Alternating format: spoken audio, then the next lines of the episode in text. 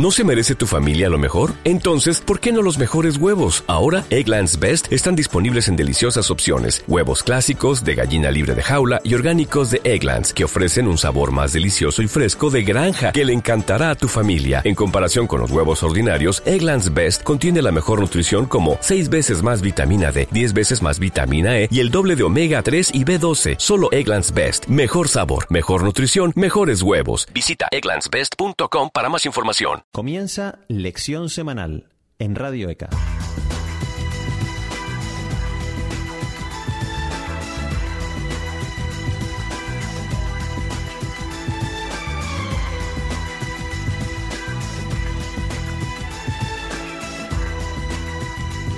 El terremoto ocurrido el pasado 11 de marzo en Japón y sus efectos en la central nuclear de Fukushima hacen que de nuevo surja el debate acerca de la energía nuclear. Resulta indudable que hoy en día necesitamos diversas alternativas para producir la gran cantidad de electricidad que demanda nuestra sociedad, pero es inevitable preguntarse si no hay otras opciones menos peligrosas.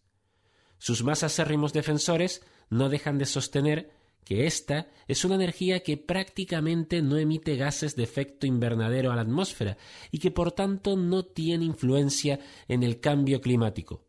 Pero no deja de ser cierto también que las posibles consecuencias derivadas de cualquier accidente que se produzca con este tipo de energía son realmente peligrosas.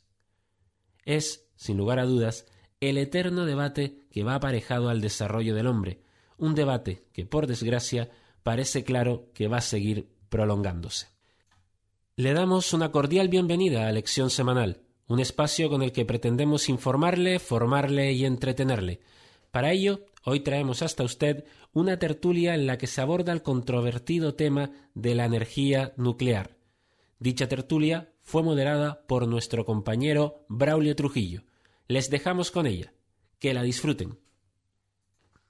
El nivel de radiactividad emitido por la central de Fukushima supera con creces lo permitido, y la alta radiación del agua, unida al hallazgo de trazas de plutonio este lunes pasado en el terreno de la central, apunta a filtraciones de un reactor, ante lo que el gobierno nipón ha reconocido que la situación es muy seria. Ante esta debacle nuclear se han despertado las alarmas en el resto del planeta y los países se plantean incluso el cierre de determinadas centrales nucleares. A partir de ahora, ¿Es tan imprescindible la energía nuclear como se pensaba o verdaderamente es un riesgo mundial apostar por este tipo de energía? Vamos a abordar toda esta temática con nuestros contertulios en el día de hoy. Saludamos en primer lugar a don José Luis García, responsable de la campaña de cambio climático y energía, además de responsable de proyectos de energía limpia de Greenpeace. José Luis, muy buenos días. Hola, buenos días. También saludamos a Mario Mateo Jacas Iglesias, experto en energía física, atómica y nuclear del Departamento de Física Fundamental de la Universidad de La Laguna. Don Mario, buenos días también. Sí, hola, buenos días. Y tenemos aquí en nuestros estudios al biólogo y miembro fundador de Benmajet, Enrique Caro. Buenos días, Enrique. Buenos días. En primer lugar, si les parece, vamos a centrarnos en lo que sucede en Japón, lo que ha despertado todas las alarmas y uno se pregunta, ¿qué es lo que ha fallado en Japón, un país tan preparado que incluso tiene pues, unos sistemas hidráulicos ya en los edificios construidos para evitar los efectos de los terremotos? Eh, ¿Estaba todo controlado, o al menos parecía eso? ¿Falló la edificación de la central nuclear o la seguridad? ¿Qué ha fallado? Si les parece, empezamos por José Luis García. Bueno, lo que lo que ha fallado es que eh, Japón está muy preparado para los terremotos, efectivamente, y los edificios pues están preparados para resistir eh, incluso esos terremotos tan fuertes como este, ¿no? Como magnitud 9 pero lo que no es lo que no se eh, lo que no está preparado ni Japón ni nadie es para evitar las consecuencias de un desastre nuclear. El problema es no es el terremoto, la, la vulnerabilidad y la inseguridad que supone las centrales nucleares, porque eh, toda la, la argumentación eh, a favor de, las, de la supuesta seguridad de las centrales nucleares era la poca probabilidad de que ocurriese un accidente grave, pero no había respuesta, como los hechos han demostrado, que bueno, pero ¿y si ocurre entonces qué? Y esa es la tragedia que estamos viviendo ahora. Es decir, que una vez ocurrido, no existe forma de evitar un desastre. Porque la radiactividad, una vez se escapa, eh, tiene una larguísima duración. Los materiales radiactivos lo siguen siendo algunos durante centenares de años. ¿no? y, bueno, pues realmente es, eh, es un peligro que es intrínseco, que no hay que controlarlo. Entonces, lo que ha ocurrido en Japón es la puesta en evidencia de lo que supone eh, manejar como fuente de energía pues eh, el, el, sistema más peligroso que hay ¿no? de, producción de energía. Es algo tan peligroso que bueno, es un error que ahora estamos sufriendo las consecuencias. Mario Mateo. Sí, dime. ¿Su opinión respecto a, lo que ha sucedido? ¿Falta de seguridad en la edificación? Bueno, eh, vamos a ver. evidentemente habría que habría que pues, comentar esto en el sentido que eh, ante un terremoto eh, de magnitud de casi 9, entiendo, y seguido de un tsunami, eh, hablar de falta de seguridad es un poco un poco relativo en el sentido que, que ha tenido una, una catástrofe verdaderamente enorme y que posiblemente sea muy difícil de, de, de prever eh, vamos a asegurar al 100% que, que, que, un edificio no va a resistir eh, esa tremenda ese, efecto de, esa, de, esa, de, esa, de, esas dos eh, acciones ¿no? de la naturaleza. Eh, digamos que, claro, yo quisiera opinar estrictamente en el, en el, en el, plano técnico y, y, y, yo ya he dicho otras veces que me han preguntado, eh, se pueden hacer eh, se pueden hacer edificios tan seguros como se quiera la cuestión es eh, hasta dónde están dispuestos, eh, por razones eh, económicas fundamentalmente, a, asumir ese, ese, esa seguridad. Entonces, esa pregunta ya obviamente yo ya no la puedo responder evidentemente esto tenía un límite que lo han sobrepasado y pasó lo que pasó pero eh, poner eh, el acento en, el aspecto técnico solamente yo creo que no es del todo correcto. Es decir, ahí alguien, alguien habrá decidido eh, que la seguridad llegaba hasta un cierto punto y ahí se ha, se ha parado, evidentemente yo ya no puedo decir más nada porque me quiero limitar a lo técnico nada más. De acuerdo. En esta primera intervención, la, de esta primera ronda, la va a cerrar Enrique Caro, el biólogo y miembro fundador de, Magé, de Enrique, opinión sobre lo, sucedido. Sí, bien. Eh, eh, efectivamente, es un problema técnico, como decía el compañero que acaba de intervenir.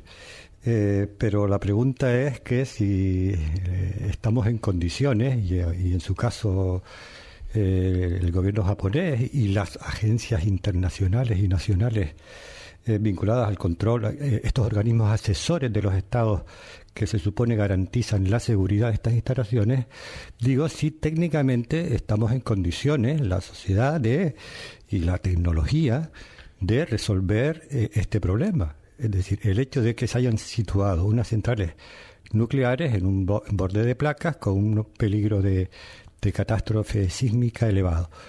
Yo cuando digo esto, no, claro, es fácil decirlo ahora, pero lo que estoy haciendo es repitiendo y haciéndome eco de opiniones, según mi información, mis informaciones que ya se daban en su momento cuando se instalaban esta, esta serie de centrales eh, nucleares en Japón. Lo que, eh, por lo tanto, lo que yo entiendo en principio, y coincido con el compañero de Greenpeace, es que eh, lo que nos está demostrando es que este es una, eh, fin, que no podemos predecir las potencialidades sísmicas del planeta y además que este, este, estas catástrofes sísmicas nos pueden llevar a unas catástrofes, en el caso de las, de las centrales nucleares, que son incontrolables, en cualquier caso incontrolables. No solo en, ser resistentes a estos procesos sísmicos, estos accidentes, o podríamos llamarle también hasta atentados terroristas, eh, como luego en el control de las consecuencias de, lo que ha sido la fractura de estas centrales, de sus núcleos, de los contenedores, eh, etcétera, etcétera, ¿no? que es el, gran, eh, el gran drama que está viviendo el Japón y que está viviendo el planeta, claro. Seguimos, si les parece, este orden de intervención. Eso sí, si en cualquier momento que alguno quiera intervenir, lo puede hacer para un poco rebatir lo que el otro vaya opinando. La siguiente pregunta iría por, lo, la, por la necesidad de energía que tiene actualmente el planeta. ¿Es imprescindible la energía nuclear tal y como está actualmente estructurado el sistema energético mundial? ¿Lo ven imprescindible? ¿Se puede eh, optar por otra, otra, otro tipo de energía? José Luis no es imprescindible en absoluto. Es decir, de hecho, imprescindible no es ninguna fuente de energía, porque hay muchas formas de producir eh, energía y la cuestión es una es, cuáles eh, sobre cuáles se elige, ¿no? Cuáles se, o cuáles se priorizan unas sobre otras. El papel de la energía nuclear en el mundo es muy reducido, es decir, es el 6% de la energía mundial, es eh, apenas un 16% de la electricidad y realmente, bueno, no te supone ninguna dificultad prescindir de ella. dos, según países, hay países donde la dependencia es mayor que otros y otros no tienen ninguna. Hay muchísimos países donde simplemente no tienen energía nuclear. O sea, la prueba más evidente de que la energía nuclear no es necesaria y se puede vivir sin ella porque una gran parte de, la, de, la, de los países del mundo así lo hacen, ¿no? O sea, que eh, se puede prescindir de ella, por supuesto. La cuestión que hay que plantearse es para aquellos que han optado por la energía nuclear y que han cometido, bajo mi punto de vista, ese grave error, pues eh, si, merece la pena el continuar con una huida hacia adelante, decir, bueno, ya que estamos, vamos a ponernos una venda en los ojos y a seguir hacia adelante como si no como si esto no tuviese problemas o realmente si, si es posible en caso de darse cuenta de que eso era un error rectificarlo no y nuestro análisis es que sí. Es decir de hecho eh, Greenpeace ha hecho eh, estudios eh, que demuestran tanto a nivel de España como a nivel mundial la viabilidad de una sustitución de la energía nuclear primero porque porque su papel energético es muy reducido no y luego porque afortunadamente hoy existen tecnologías que a lo mejor hace unos años no estaban o no estaban suficientemente desarrolladas pero hoy sí para poder eh, producir eh, energía eléctrica de forma sostenible, en abundancia, y además con unos costes cada vez menores, que es justo lo contrario que ocurre con la energía nuclear, porque todo el tema de la, de la supuesta energía barata eh, se cae por su peso cuando resulta que para hacerla barata era sacrificando la seguridad. Entonces, claro, si resulta que para corregir esos riesgos que nunca se anularían, solamente se reducirían los riesgos aumentando la medida de seguridad, significa aumentar los costes. Entonces, esa energía cuya ventaja se nos presentaba por lo supuestamente barata que era, deja de serlo. Y en ese momento, pues digo, ¿ya para qué? no ¿Para qué queremos esa energía que deja de ser eh, barata cuando eh, eh, realmente podemos tener otras que nunca nos van a dar el riesgo de una catástrofe nuclear? Claro que hay otras que efectivamente dan otros riesgos muy graves, ¿no? Como son los, los combustibles fósiles, que lo que ponen es, están haciendo aumentar la temperatura del planeta y provocando un cambio climático que hay grandes posibilidades de que pueda llegar a ser catastrófico. Entonces, tampoco se puede tirar por ese camino. Pero insisto, hay eh, suficientes eh, tecnologías en el campo de las energías renovables, en el campo de la eficiencia energética, para configurar un modelo energético diferente. Y esto no es ninguna teoría, esto está bien analizado, bien desarrollado. Eh, cada vez hay más estudios que apuntan en esta dirección y yo puedo citar luego los que Greenpeace ha desarrollado, se llama Revolución Energética a nivel mundial, desarrollado por el Instituto de Termodinámica Técnica de, de, Alemania, que bueno pues analiza con detalle cómo se puede ir sustituyendo todas las energías sucias empezando por la nuclear, porque insisto que es la que menos complicación da sustituirla por su reducido papel. Mario. Bueno, eh, yo es que vamos a ver, yo no me atrevo a opinar eh, sobre cuestiones de política energética que se me escapan, absolutamente se me escapan de mi, de mi, de mi, de mi, de mi, ámbito. Eh, lo cierto aquí es que, vamos a ver, si uno voy a salirme evidentemente un poco y, y quisiera hacer notar que el consumo medio, por ejemplo, de países como España eh, por per cápita es del orden de, los, de energía eléctrica, estoy hablando, es del orden de unos 600 vatios por, por persona. Eh, hay países como Estados Unidos que yo creo que deben estar por encima de los 1.400 vatios por persona. Pero es claro, eh, hay un montón de países, posiblemente la mayor parte de los países sudamericanos, están por, están por el orden de los 200 vatios, 200 vatios por persona en el consumo de energía eléctrica. Entonces, eh, la pregunta es, ¿están dispuestos los europeos a bajar de sus 600 vatios a 200 y entonces así reducir el consumo de energía eléctrica? Esa es la pregunta que yo creo que hay que hacerse y que eh, evidentemente yo creo que la respuesta la, ha dado la, ya la han dado, es decir, la gente no está dispuesta a renunciar a, un cierto nivel de, consumo de energía porque eso le significa comodidad. Entonces hay que hacerse cargo de esa situación. Y esa situación hace que el uso de la energía nuclear, a pesar de ser pequeña, es de momento necesaria. Y a mí no me vale que digamos que no queremos energía nuclear y luego la acabamos comprando energía eléctrica a quienes producen con, con, con, con combustibles nucleares. Porque eso, francamente... eso, eso, no sé a, quién, a, quién, te refieres, ¿Quién, quién hace eso de comprar energía eléctrica. Bueno, se compra a Francia, por ejemplo. Hay, hay países que compran... Francia? ¿Quién, pues Alemania, Alemania entiendo que compra energía eléctrica a Francia. No, Alemania está en el centro de Europa, está interconectada con todo el resto de países de Europa. E pues evidentemente me he salido de mi ámbito, así es que ya no lo puedo hablar. Pues bueno, tiene usted la palabra.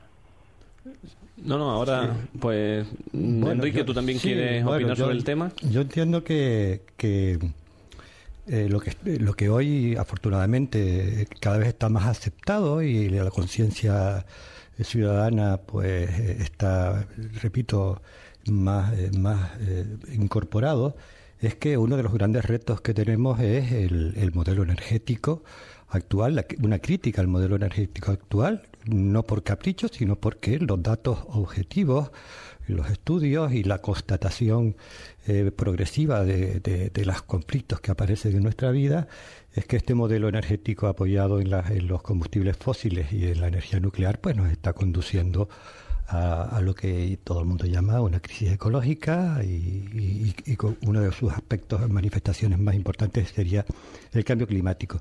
En ese sentido yo entiendo que la ciudadanía, afortunadamente, está en, un proceso de tener de aumentar esa sensibilidad y esa preocupación y a expresarse social y políticamente cada vez con mayor eh, claridad, digo, respecto a esta problemática. ¿no? Mario, en este caso, Enrique y, José Luis, Mario apuntaba en el tema de, las personas, la ciudadanía que eh, se niega un poco a, rebajarse el nivel de consumo eléctrico. A mí me llama poderosamente la atención y era algo que también quería lanzarles a ustedes, cómo la población de Japón está pues metida de lleno en que cuando tiene que sacrificarse por algo lo hace. Pongo de ejemplo que eh, se pidió desde el gobierno japonés que se redujese el consumo de energía y prácticamente toda la población eh, lo hizo, eh, apagando luces, consumiendo lo menos posible. Incluso llegaban momentos donde habían familias que se iluminaban a vela en su casa y solo mantenían el ordenador encendido por eso de mantenerse informados sobre lo que sucedía. Debemos cambiar de mentalidad, debemos cambiar y ver el mundo desde otra perspectiva como la ciudadanía japonesa. Es una pregunta que le lanzo a los tres. Sí, yo, si me permite, eh, Pablo, yo quería apuntar un par de ideas. Eh, es decir, eh, relacionar calidad de vida, eh, desarrollo humano, esperanza de vida, en función del consumo energético, pues no me parece adecuado. Es decir, hay los datos objetivos publicados por el Banco Mundial o por el Programa de las Naciones Unidas para el Desarrollo, en el que, con datos cuantitativos, cualitativos y muestran que no hay una relación directa entre consumo energético y, por ejemplo, esperanza de vida.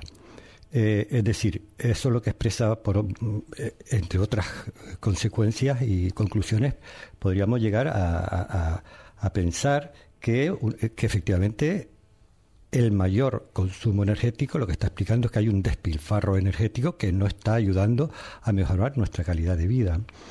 Eso por un lado. Y luego, eh, sobre la, fin, volviendo un poco a la energía nuclear, una cosa que se me quedó aquí un poquito en el, tintero y que hacía eh, incidía el compañero de Greenpeace, es que no, es barata. Eh, la, energía nuclear no es barata porque eh, no, no hay datos de los, los, defensores de la energía nuclear que cuantifiquen realmente los costos, porque la energía nuclear exige la extracción, la fabricación de los concentrados, el enriquecimiento del uranio, la fabricación del combustible, las centrales, el desmantelamiento y la gestión de los residuos.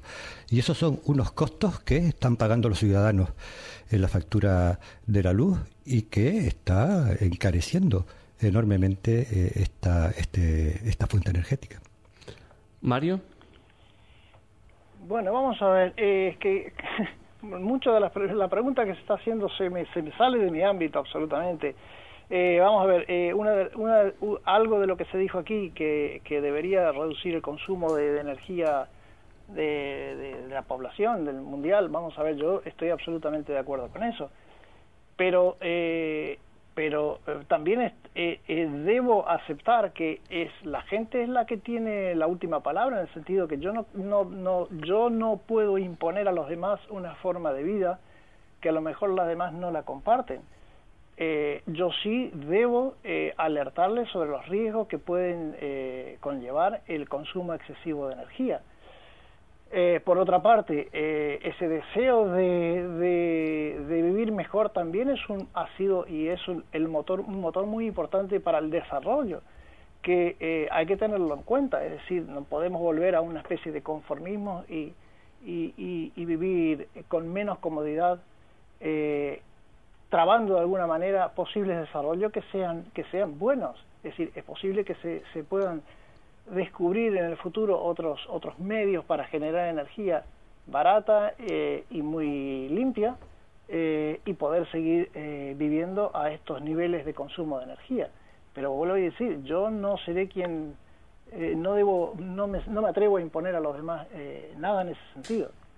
En cuanto al precio de la energía nuclear, es verdad, la energía nuclear necesita o requiere de una serie de procesos que son costosos, pero eh, y que son más y que hacen que eh, podría ser eh, o que es de hecho más cara que la que la que la fósil. Pero también hay que decir que eso es gracias a que cuando pagamos la o compramos la energía que proviene del petróleo fundamentalmente no estamos pagando allí estamos viviendo de la renta, de la renta es decir no estamos pagando allí lo que ha costado formar ese petróleo. Estamos simplemente sacando lo que hay y cuando no haya más no habrá más entonces, eh, el costo de la energía que proviene del petróleo no refleja lo que realmente vale esa, esa energía. Entonces, eh, claro, aquí es donde se entra en las cuestiones de política, política energética, que es la que determinan los precios de estas, de estas fuentes de energía, y en eso hay que tener cuidado a la hora de comparar. Eso es todo. José Luis.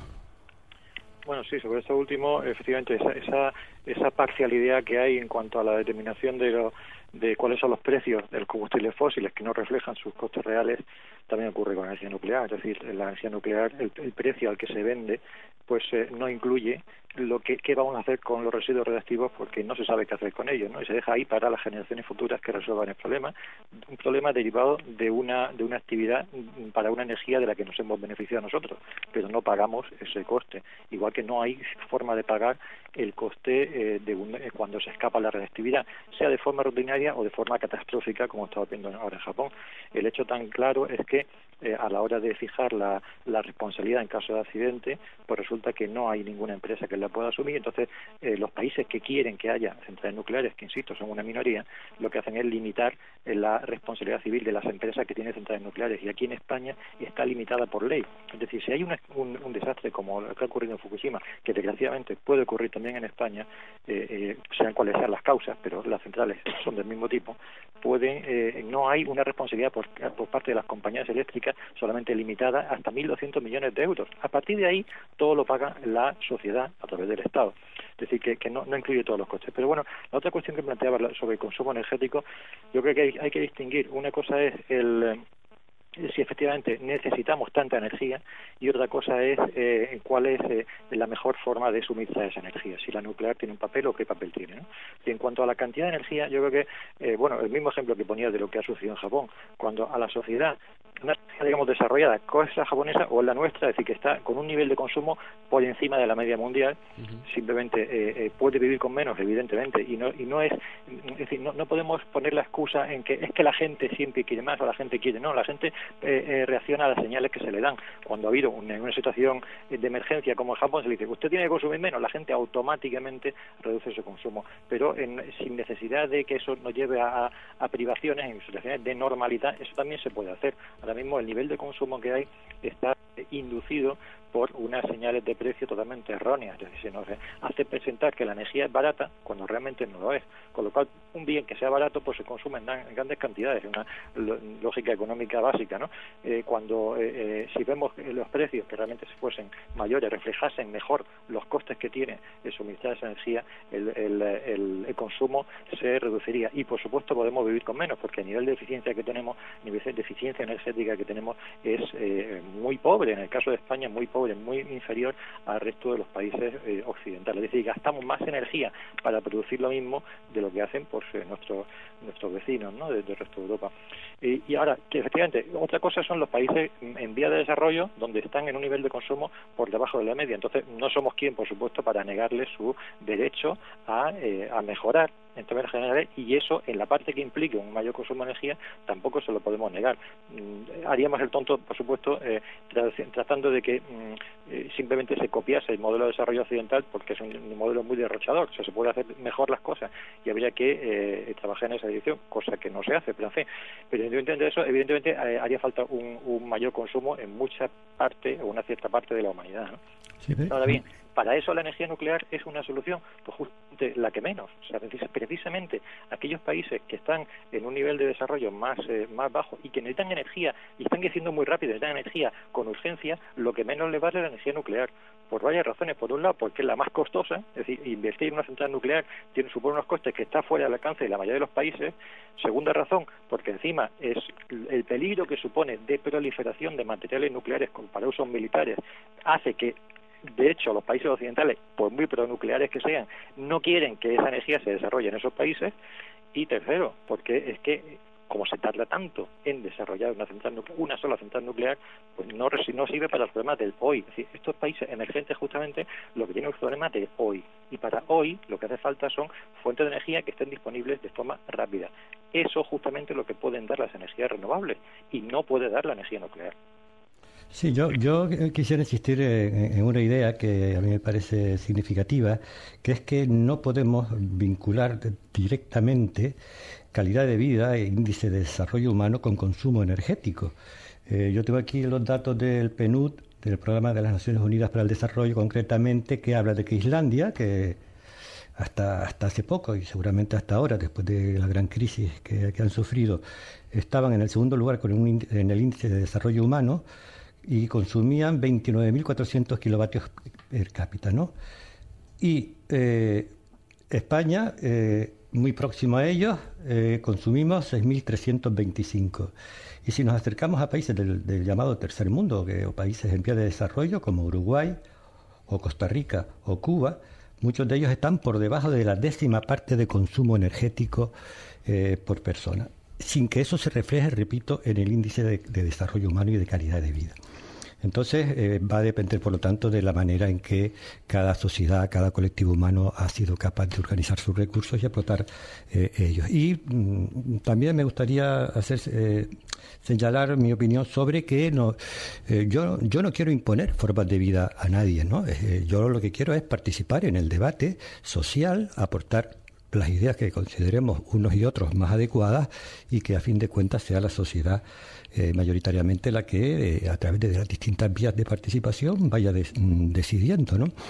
En ese sentido, pues eh, sí podríamos decir que hoy si está, si hay una hegemonía en, los medios de difusión, en, los grandes medios y, en el poder de las grandes multinacionales es que tenemos que consumir más.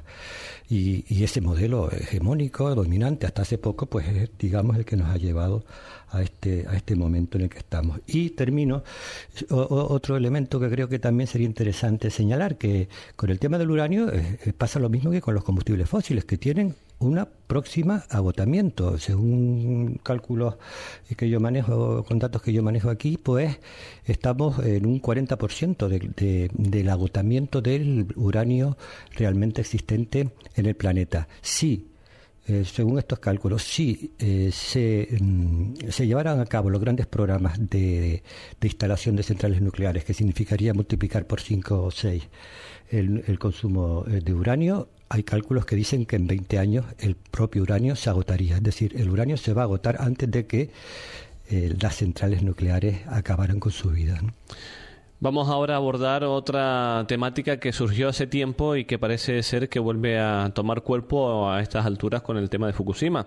¿Viables o no las centrales pequeñas nucleares en Canarias, como algunos expertos habían apuntado tiempo atrás? Y también se barajó hace algún tiempo la posibilidad de instalar una planta nuclear en Marruecos. Eh, mm, profesor Mario Mateo, ¿esto es viable técnicamente?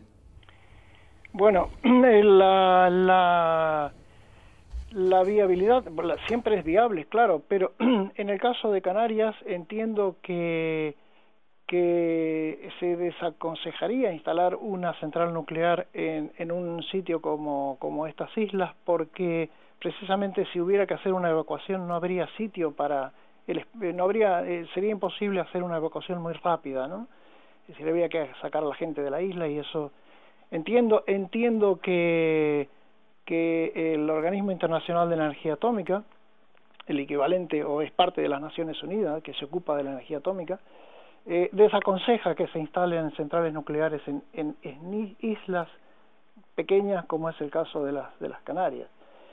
Entonces, eh, ese proyecto yo creo que es, no tiene futuro, absolutamente.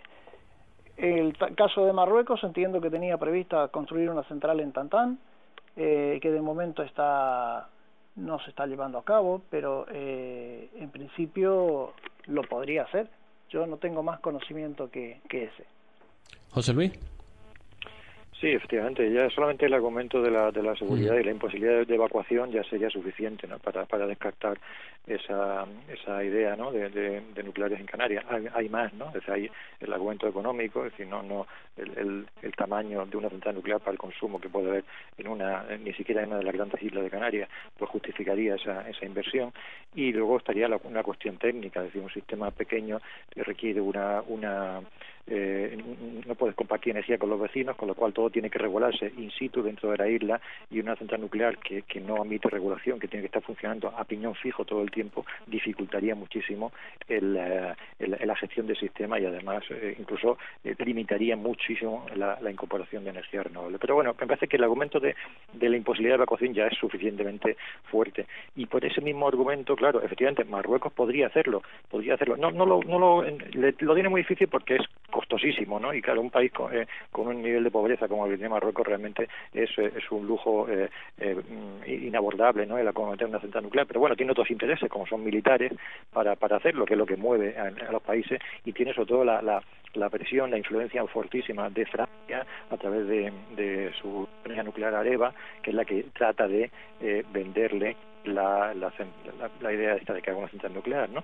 Y el proyecto. Pero claro, el mismo argumento de la, evacuación de los canarios en caso de que de, un accidente, de una hipotética central nuclear en Canarias, lo tendríamos si la central nuclear estuviese en Marruecos. Miremos lo que ha pasado en Japón. Los primeros que tuvieron que, eh, que salieron eh, de allí fueron la séptima flota de Estados Unidos que estaba en el Océano Pacífico porque el viento iba desde la central de Fukushima hacia el océano y, y le daba justamente a los, norteamericanos. Bueno, pues eh, que sí, en cuanto el viento sople hacia el océano, de Marruecos hacia Canarias, pues evidentemente hayamos la misma situación. Si los canarios sin poder, eh, sin posibilidad de evacuación posible, sufriendo las consecuencias. No, evidentemente no, no hay una, una capacidad de Canarias de imponer ni, pues, a, Marruecos lo que tiene que hacer, pero sí, de luego, es algo que debería preocupar mucho a la sociedad de Canarias. Es decir, como Marruecos se ponga en una junta nuclear, estamos eh, realmente en un grave problema. Enrique. Sí, bien, yo comparto eh, las opiniones sobre las, estas razones técnicas para, instalar centrales nucleares en Canarias, ¿no? junto a todos los demás argumentos un poco que se han puesto sobre la mesa. Eh, yo diría además, desde la óptica nuestra aquí archipelágica, eh, que, tal como decía el señor Rifting, que hace un par de años estuvo en, en unas jornadas en Agüime sobre desarrollo sostenible. El señor Rifting, asesor de Clinton y creo que también de Obama, o, está próximo a los círculos de Obama, eh, que decía que, que no entendía cómo en Canarias, con la potencialidad eólica y solar que teníamos, estuviésemos tan eh, retrasados y que lo menos que podíamos hacer era indignarnos y rebelarnos contra esta situación y exigir a los poderes públicos una mayor eh, coherencia. ¿no? En ese sentido, pues eh, eh, está claro que esa es una perspectiva que tenemos aquí presente. muchos pensamos que se han perdido 20, 25 años para intervenir con decisión en el modelo energético canario y poner en primer lugar las energías renovables, de la que digo pues tenemos una potencialidad inmensa. El señor Rifkin decía que eh, eh, el petróleo es a, los países eh, árabes como las energías renovables a las Islas Canarias, que y en el sentido de una potencialidad de calidad de vida y económica impresionante, ¿no? Entonces, bueno, esperemos que, que la conciencia y la exigencia ante los políticos de resultados y eh, reorientemos nuestro modelo energético eh, en este momento apoyado en los, combustibles fósiles y por lo tanto con un grado de dependencia por nuestra situación archipelágica eh, bastante importante. Respecto a Marruecos, eh, bien, estamos a 200 kilómetros, creo, de la, del lugar de una de las centrales. Creo que había el programa de nucleares en Marruecos, al menos sobre el papel, creo que era más ambicioso. Ahí se suman efectivamente la, la, la, la, importancia y la influencia que tiene el Estado francés, por un lado, y el Estado americano, por otro, y esperemos que no se lleve a cabo eh, esta, esta, estas instalaciones, que en cualquier caso eh, tendría que contar con el rechazo de la ciudadanía canaria. Tenía preparado para el cierre pues una opinión de estos contertulios acerca precisamente de lo que Enrique comentaba anteriormente, las energías renovables, las energías alternativas. ¿Qué es lo que pasa con el uso de las energías alternativas? ¿Por qué no se imponen de una vez por todas en nuestro país y en concreto en Canarias? ¿No son rentables económicamente? José Luis. Pues justamente lo que ocurre en Canarias es eh, algo eh, inaudito y que merece la pena que la, gente probablemente no, no, no es consciente de ello, porque en Canarias, la producción de electricidad más económica es justamente la de las energías renovables, es decir, la energía más cara es la que se produce en las centrales térmicas de UNELCO. La más barata es la que se produce en las, eh, en las energías renovables. Entonces, ¿cómo es posible que no se haya hecho una transformación más rápida? Pues no es posible porque resulta que el sistema que rige en España hace que ni los ciudadanos ven ese coste ni UNELCO ve ese, ese coste. Los ciudadanos no lo ven porque en España todos pagamos por ley la misma tarifa. Aunque producir energía en Canarias es más caro que en la península, el ciudadano de Canarias paga lo mismo que si vive en la península. Bueno, eso es una cuestión de constitución, no va a discutir, pero el ciudadano no tiene ninguna señal que le haga ver el coste de producir energía en Canarias, y mucho menos que le haga ver lo caro que es la producción en las centrales térmicas. Pero es que además, UNELCO tampoco lo ve, UNELCO que es Endesa, no ve el, el coste de esa producción en las centrales. No, no que no lo vea, no que lo sepa, claro que sabe lo caro que es, pero le da igual, porque también se le compensa, hay un sistema dentro de la tarifa eléctrica que le compensa a, eh, a Endesa por la, el sobrecoste que tiene producir en sus centrales térmicas. Como la, la generación con energías renovables no es propiedad exclusiva de Endesa, Endesa en principio no tiene especial interés en que esa generación renovable, aunque le es más barato. Y es más barato, por supuesto, para toda la sociedad de Canarias. Aquí el llamamiento que hay que hacer a que dejen de engañarnos los políticos. El gobierno de Canarias, en primer lugar, el que tiene que, que esto es una regulación de ámbito nacional, pero el gobierno de Canarias tiene una responsabilidad en, eh, en cuanto a la planificación energética del archipiélago para realmente hacer valer que el recurso propio de Canarias no solamente es el más abundante, el más sostenible, el más ecológico, es que es el más económico y por tanto no se puede mantener una, eh, un, sistema en el cual el uso de energías renovables es minoritario y la generación en centrales térmicas sigue siendo la dominante. Esto es una barbaridad y no tiene ninguna justificación ni técnica ni económica. Mario. Sí, bueno, vamos a ver, yo lo que, lo que entiendo es que eh, cuando llegamos a lo que se llama la política energética, todo se vuelve muy, muy complicado porque eso es parte de todo un, una problemática económica eh, evidentemente compleja. Eh, eh, ahí se tocan temas como, o, se tocan cuestiones como la dependencia energética, el acceso a ciertas tecnologías, y luego está que me imagino que en estas cuestiones entrarán en consideración el equilibrio de las balanzas de pago, que hay países que a lo mejor podemos comprar de ellos eh, combustible y entonces no, lo tenemos que hacer por, por, por, por nivelar esas balanzas de pago. Es decir, yo no, yo no me atrevo a opinar en, ese sentido porque es muy, muy complejo. Lo cierto es que eh, esto es como lo que hablamos antes respecto de los precios de la, del el valor de la energía que todo esto está, es muy relativo y que, y que de repente eh, hay energías que podrían ser más baratas si quisieran eh, o podrían hacerse más caras si también quisieran. Evidentemente, eh, recurrir a, las energías alternativas sería lo ideal.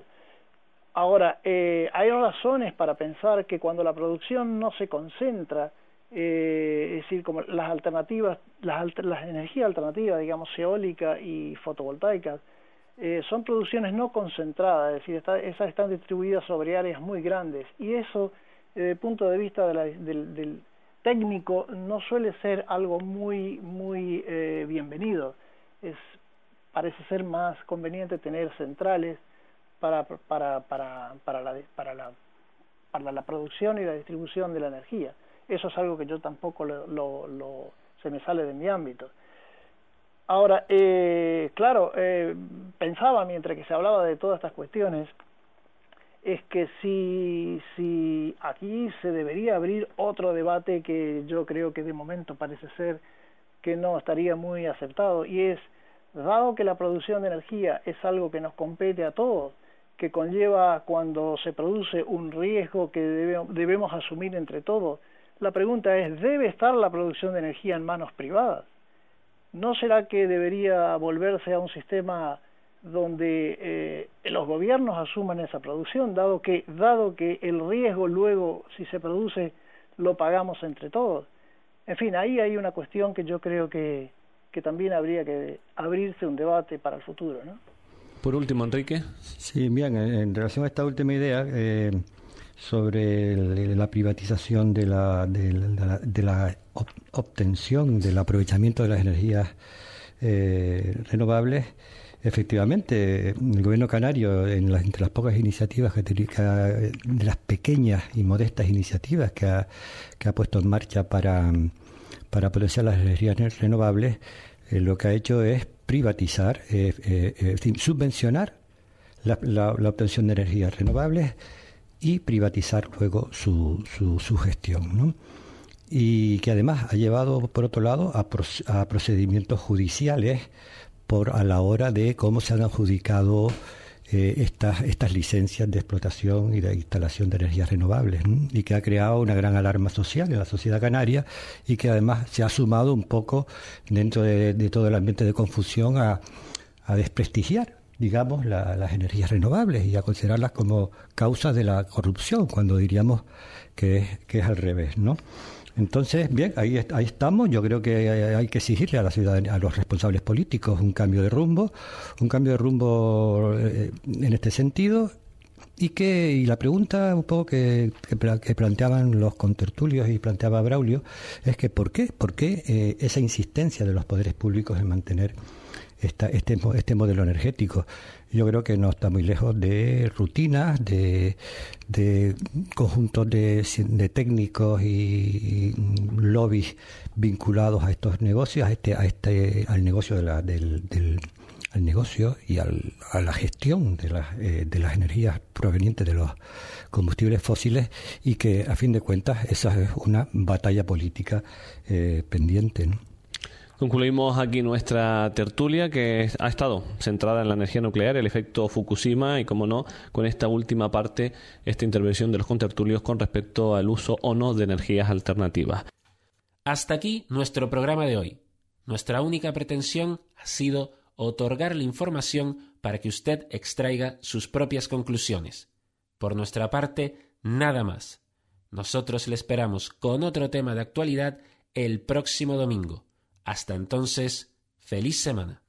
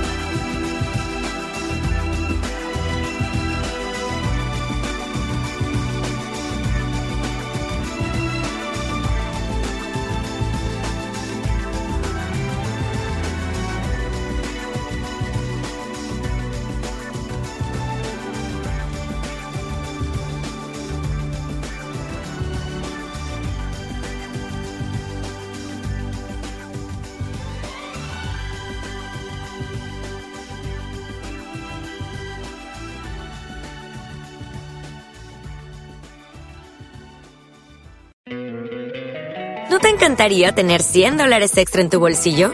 Haz que un experto bilingüe de TurboTax declare tus impuestos para el 31 de marzo y obtén 100 dólares de vuelta al instante.